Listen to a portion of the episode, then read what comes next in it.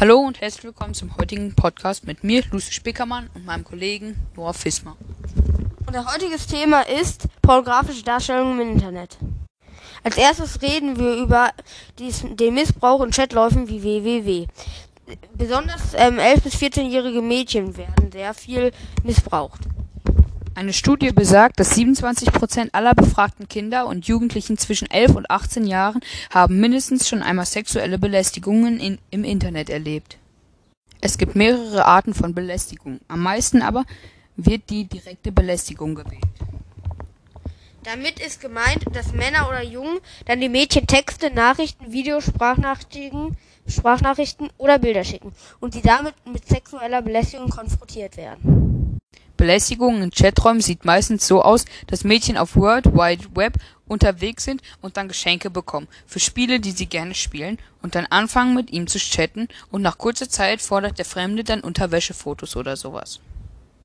Das Problem ist, dass die meisten Mädchen sich dann meistens nicht trauen, es anderen zu erzählen, weil es ihnen peinlich ist. Deswegen müssen die Eltern den Kindern entweder verbieten, auf so welchen Plattformen zu sein, oder aber sie prägen ihren Kindern ein, dass sie Fremden nicht ihre persönlichen Daten schicken. Eine Gra ein Beispiel für eine pornografische Darstellerin ist Katja Krasavitsch. Sie hat 1,5 Millionen YouTube-Abonnenten und 2,3 Millionen Instagram-Abonnenten. Im Juli 2019 wurde bekannt gegeben, dass Katja Krasavitze bei Warner Music einen Vertrag bekommen hatte.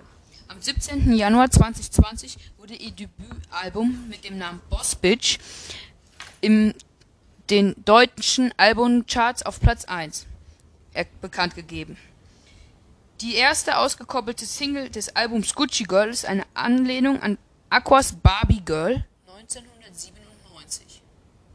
Und mittlerweile ist Katja Krasewitz sogar eine der ähm, erfolgreichsten Sängerinnen Deutschlands. Sie wird nämlich nicht mehr als Internetstar anerkannt, sondern als Sängerin. Außerdem hat sie ein Buch geschrieben. Das Buch heißt Bosswitch Bibel. Meine Meinung zum Missbrauch ähm, im Internet ist, dass ich sehr traurig finde, dass sowas immer noch passiert und ähm, andere Leute Leute so missbrauchen, dass es ihnen peinlich ist und sie ähm, ähm, deprimiert werden und manchmal sogar Selbstmord begehen.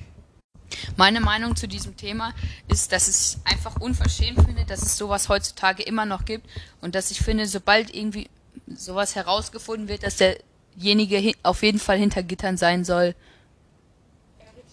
Meine persönliche Meinung zu Katja Krasavitsch ist, dass ich fand, dass sie es früher nicht so gut fand, was sie, was sie gemacht hat, aber mittlerweile finde ich es ganz gut. Auch ihre Lieder, ich habe da nichts gegen, höre sie zwar selber nicht, aber ich habe auch nichts gegen und mittlerweile macht sie auch nicht nur über Sexlieder, sondern auch über ihre Kindheit und sowas.